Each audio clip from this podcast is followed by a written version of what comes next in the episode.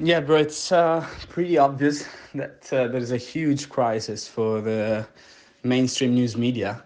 Um, mainly because uh, in the internet right now, it's it's very easy to open an account, uh, to open a platform, and uh, especially after the acquisition of uh, Twitter, now now known as X, by Elon Musk, which let information be free and uh, obviously very much likable by the, the common citizen.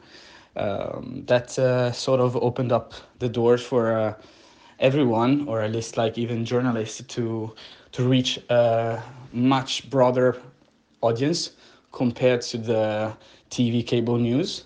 And uh, as Tucker Carlson uh, shows, he can get uh, 200 million views for an interview that would have never had that impact if he did it on Fox News.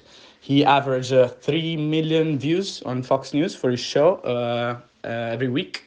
And now all of his interviews are uh, above 10 million views. And uh, his most watched are above 200 millions. The Putin's one, Trump's one. So obviously, as a journalist, you want to have the, the broadest audience.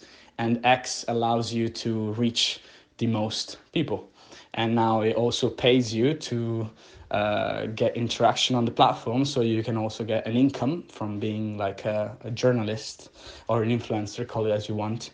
So yes more and more journalists are switching onto x and other platforms.